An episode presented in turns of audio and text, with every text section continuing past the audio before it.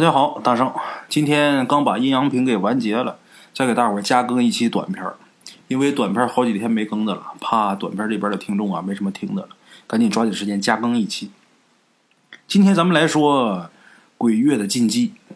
农历七月是鬼月，鬼月呢有很多禁忌，都说这个鬼月的阴气重，在鬼月的时候，后半夜不能照镜子，后半夜呢不要晾衣服，什么。不要穿红色的衣服上街呀，等等等等的，林林种种，篇幅众多。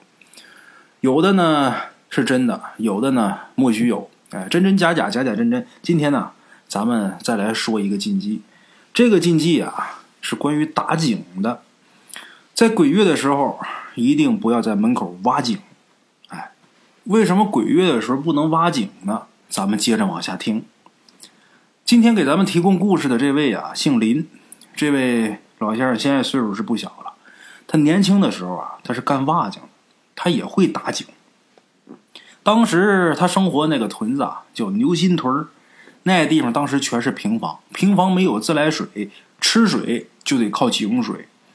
最初的那几口暗井都是姓林这位先生他打的，哎，他这个人呢技术好，打井呢打的又深，而且呢会找水道。一般只要是打下去，肯定会出水。那么说，一泥瓦匠盖房子、砌墙、垒猪圈，这是他的专业，他怎么还会打井呢？这个列位可能就有所不知了。咱们现在见到的这个井跟过去的井不一样，现在的井都是机器打的，这种机井啊，或者钻或者打的之后啊，都得往里边下预制的水泥管。但是过去的井靠人挖，挖完之后这个井壁怎么办呢？那过去没有水泥管啊。就得拿砖砌，拿砖垒，把这井壁都砌上。哎，所以呢，这个瓦匠呢也得去给人家砌井。给人砌井呢，时间长了就会挖了。他总在里边干活，他就知道这个水脉是怎么个流向，怎么样，他就心里边有撇。所以啊，咱们今天说到这位林先生，这人心再细点所以他就不但会干泥瓦匠，也会打井。哎，老林的手艺好，会打井。保准哪口井都能打出水，但是这人呢有俩规矩：第一就是不在门前打井；第二就是不在鬼月打井。为什么呢？有传说啊，在门前打井不一定能打出什么东西来，鬼月打井不一定啊，从里边会钻出什么东西之类的。但是老林他不在鬼月打井和不在门前打井，却不是因为这两个传说，是因为什么呢？在老林呢。快到六十岁的时候，有那么几年，也就是五十八九岁之后啊，有那么几年，就每逢鬼月，农历七月十二还没到七月十五的时候，就总能看见他呀，一个人怅然若失，就跟丢了魂似的，到处走。哎，一连得走几天，直到七月十五过了以后，这人就好了。这种事儿啊，一直持续到现在。老林一想起这事儿呢，自己也总哭，一边哭呢，一边还说呀“大雪、二雪”之类的话啊。他每当这样的时候，他们家有个邻居，这邻居呢，宋姥姥就总贬他，就说：“都死那么多年的人了，你还想那事儿干什么呀？”那么说，老林嘴里边这个“大雪、二雪”是谁呢？这也就是咱们今天故事里边要提到的两个人，哎，也是两个死者。这事儿是怎么回事呢？老林呐，以前打井也是遵循这两条规矩，因为一直有传说啊，就说这个鬼月不能挖井，门前不能挖井，他一直守着这规矩。但是这规矩在四十多年前破了，谁破的这个规矩呢？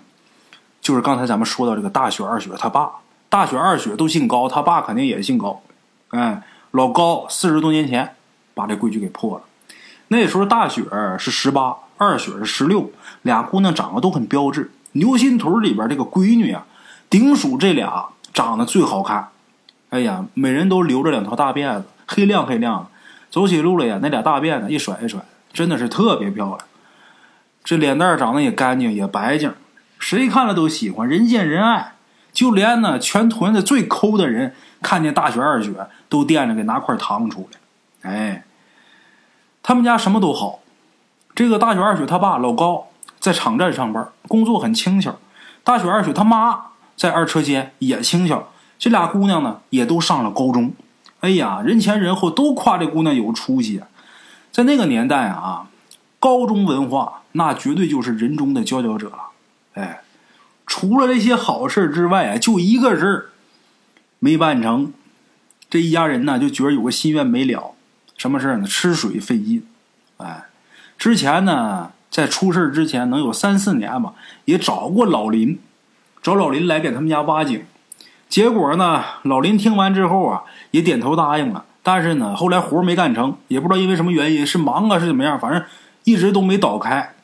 过了一段时间，老高又去找老林，老林呢又给错过了这个活再找，这时间阴差阳错的，就到了出事那年的鬼月了。这个大雪二雪他爸老高那是个唯物主义啊，他不信鬼神，找着老林呢，就让老林给他们家打暗井。老林，咱说他一直守着自己那两条规矩，而且他迷信风水，他就不给干。就这么的，老高跟老林呐，一来二去啊，就呛呛起来了。后来呢，老林爷子他这个当年年轻的时候，他这脾气也挺温和的，也拗不过老高。就这么的，拿着工具啊，就来了。到了之后就问说在哪儿打呀？一给指完打井的地方，老林又犯愁了，俩人又吵一架。怎么了呢？老林说呀：“你说老高你真行，你在哪儿打井不行啊？你偏偏在门口打。”老高那意思是：“那我们家院子就这么大，哪还有闲地方能容下一口井啊？”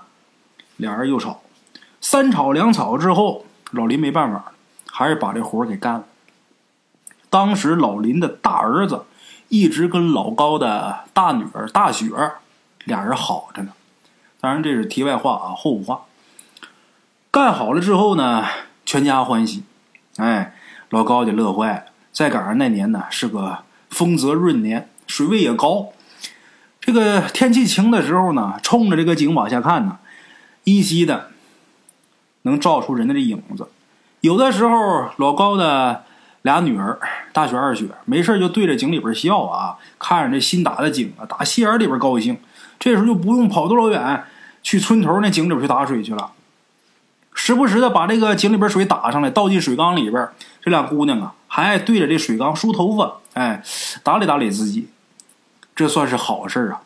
哎，有的时候打井这老林他大儿子也过来跟大雪一起玩，过来也看着缸里边这水呀，打扮打扮自己。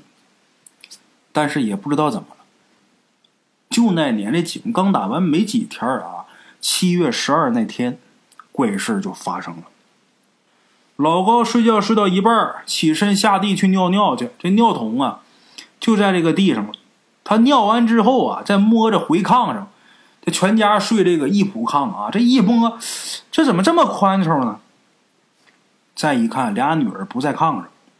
哎，这大半夜的，俩人去哪儿了？这老高啊，嘀咕着穿衣服，走到院里边一瞅，他俩女儿啊，正站在门口啊，冲着井里边笑呢。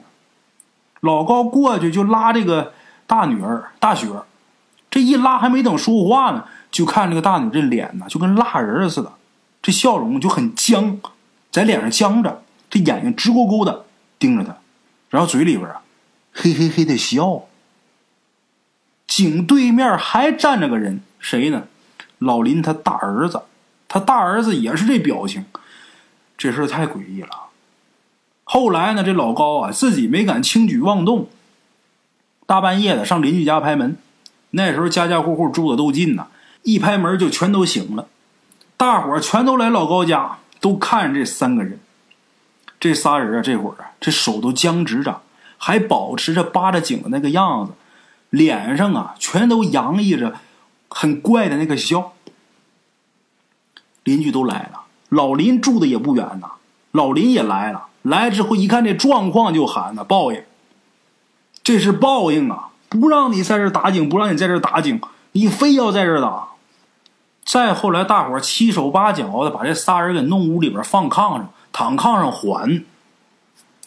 结果这仨人没一个缓过来，这气息都是越来越弱。等大夫来的时候，这仨人都硬了。哎，打他们仨死了之后啊。老高的那口井，就有人去他们家啊，就看见我，就说那井里边有仨影子，尤其是到了阴天的时候，往这井里边看的时候，你看到的不是反一个影子，而是四个。哎，一个人往里看，本身这个人自己有一个影子，旁边还会有大雪、二雪，还有老林他大儿子。哎，那口井呢，现在是早就给填满了。牛心屯那地方现在都是高楼跟高架桥，还有铁路，也没有什么井了。不过这个事儿啊，在牛心屯当地的百姓心里啊，始终是抹不去的。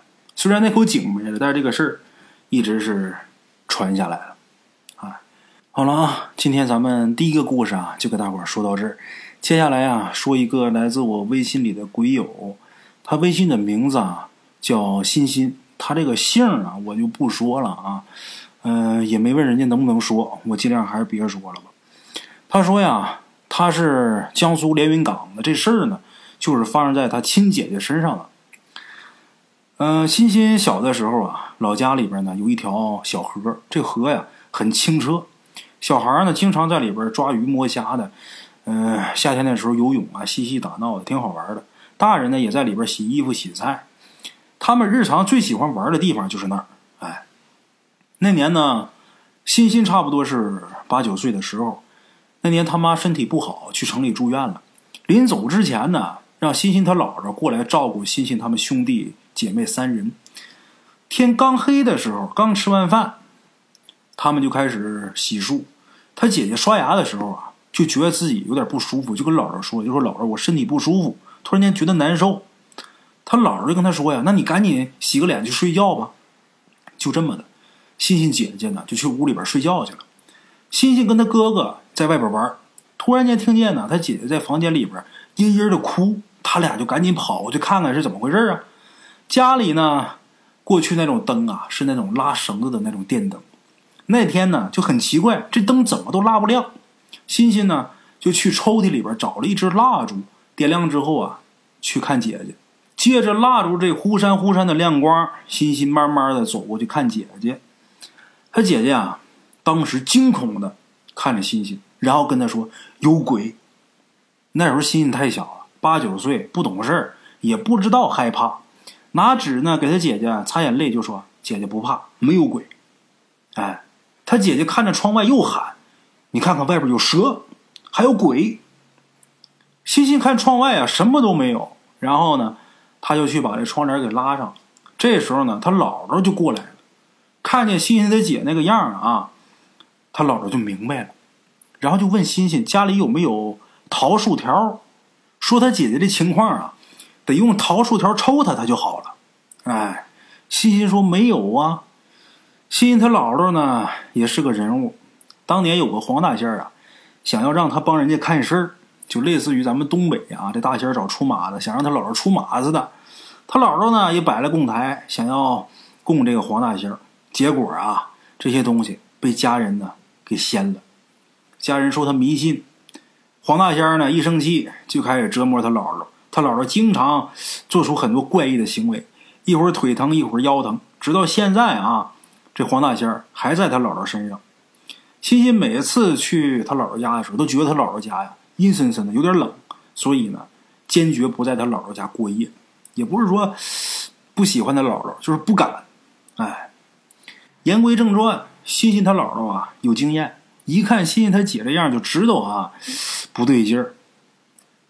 他姥姥也知道欣欣他们村上有一个能看事的人，就这么的，让欣欣他哥赶紧去隔壁喊欣欣他大爷，让他大爷呀去请那人去。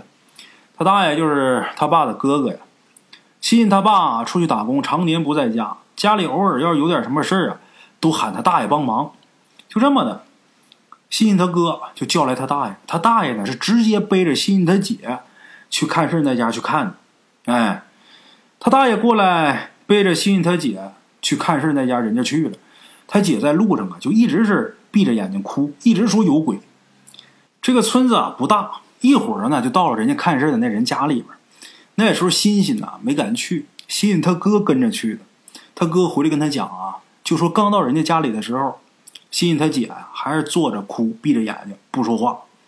那会看事的人呢就问他姐姐，就说你是谁呀？为什么要？折腾一小姑娘呢，这时候啊，欣欣他姐嘴都没动，就身上却有一个老太太的声音说：“他该死，他杀了我一条鱼，还天天跑我那地方哭，家人对他也不好，过来伺候我吧。”怎么回事？原来欣欣她姐姐，经常挨揍，挨揍以后呢，就跑到那条河边就哭。欣欣跟他哥哥呢，也是经常挨揍，并不是他爸妈啊对欣欣他姐姐不好，只不过呢，欣欣他妈一个人呢带仨孩子，还有那么多农活，家里边几亩地的活都得欣欣他妈一个人干。他爸常年在外边打工嘛，让他妈出去干活了，就让欣欣他姐在家里边照顾欣欣。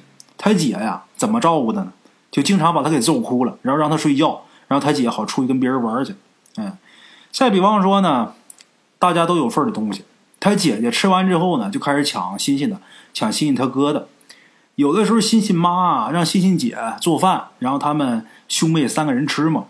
他姐姐呀，是经常一碰见点好菜，就把这菜呀拽到自己身边，谁都不让碰，就自己吃。欣欣妈一看这孩子这样不行啊。就教育他，哎，一教育他呀，他还顶嘴，所以欣欣妈呀就动手了。毕竟欣欣妈也没读过什么书，也不会教育孩子。这欣欣姐呢，就因为这个，就觉得自己妈可能是不爱自己了。哎，直到现在啊，咱们鬼友欣欣说啊，他姐姐都觉着他妈妈对他不好，偏心眼儿。欣欣跟他哥哥，哎，这一受点委屈，就跑到这个。河边去哭去，那条河边有一小瀑布，这小瀑布啊，它一直往下流水，日积月累，时间长就冲刷出来一个比较深的一个深潭，在这个瀑布下边，那地方水最深。之前那个村啊，有一个老太太跟别人吵架，就跳到那个深潭里边淹死了。这会儿打欣欣嘴里边说出这些话，这看事的一听就知道是谁了，回头呢就让欣欣他大爷。去请那个死去的老太太的家人，哎，然后这边呢又开始问这个问那个，就问那老太太她怎么杀死你的鱼了呀？那鬼魂就说呀，他拿树枝把我的那鱼给我扎透了，那我怎么能放过他呢？后来欣欣他姐姐说，他在河边玩的时候啊，有一条小鱼，这条小鱼就一直往他脚边游，他赶都赶不走。然后他就伸手把那小鱼就给抓起来了，然后找了一根小树棍就把那鱼啊就给穿透了。之后呢，还在这河边挖坑给埋了，还堆了一小土堆儿。哎，这看事的跟这个鬼魂在那周旋，说你怎么才能放过这孩子？这鬼魂就说了，怎么都不行，他必须死。然后欣欣他姐姐就一直翻白眼儿。这看事的老太太赶紧说呀。你先别着急，咱谈谈条件嘛，是不是？你想要什么东西，我们都满足你啊！你别跟一孩子一般见识啊！他也就是贪玩，你看这样行不行？明天呢，给你烧一条大鱼，一对童男童女给你。哎，那鬼魂还是不搭话。就这时候，这边死的这老太太，就这魂儿，他活着的儿子，跟着欣欣的大爷就赶紧过来了。一进门啊。虽然那位有点害怕，但是人命关天的事儿啊，他还是鼓足勇气试探着问：“你是我妈吗？”这鬼魂不搭理他，哎，然后呢，这个他儿子就开始絮叨了，说的都是一些家长里短。慢慢的，这鬼魂呢，好像有点缓和了，也没那么激动了。过一会儿啊，又来挺多看热闹的村民，大伙儿就仗着人多呀，七嘴八舌就说。就说孩子可怜，你一个长辈你别害人家孩子，人家跟你也没有什么仇，哎，就这么的，人一多，大伙儿一劝，家人也来了，最后那鬼魂呐，算是松口了。最后看事这老太太说：“再给你多少多少钱，就这样吧。”啊，一直折腾到下半夜，欣欣在家都睡着了。他们谈妥条件以后，欣欣他姐姐才被他大爷给背回自己家，哎。直接就背回他大爷家了啊！几天都没让欣欣回去，就一直在他大爷家。为什么？因为那些天啊，就是白天一回家，欣欣他姐姐也说家里有鬼。欣欣他姐姐在他大爷家那段时间，经常是半夜呀被吓醒，然后在那坐着，坐着哭。第二天天黑，欣欣的姥姥按照大奶奶说的方法，在一个小路上啊烧了很多很多纸钱，还烧了一个写有八字的一个童女纸人嘛，童男童女嘛，哎，还有一条大鱼，还有一些其他的什么东西。之后按照看事那位他说的啊，用一个竹片刻了一个女孩的样子，一直带在自己身上当护身符。戴了两个月之后，才把那东西给烧掉。从打八九岁，欣欣经历了这件事以后，他打那时候就相信了，这世界上有很多事情是没有办法解释的。那么说，欣欣姐姐现在还好吗？她姐姐现在啊，除了身体一般，哎，别的也都还好。现在呢，也不敢去想以前的事儿。她姐姐经常说，不能走夜路。哈哈。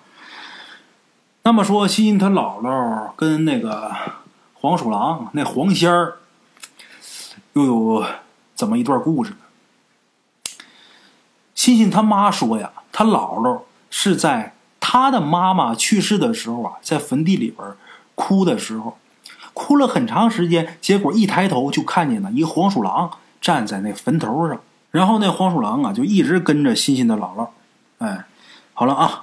咱们今天这个故事啊，就说到这儿。非常感谢鬼友提供的故事，手打辛苦啊！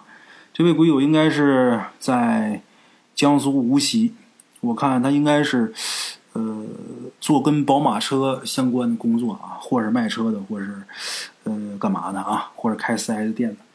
好了啊，谢谢老铁，咱们今天呢先这样，明天同一时间大圣鬼话不见不散啊！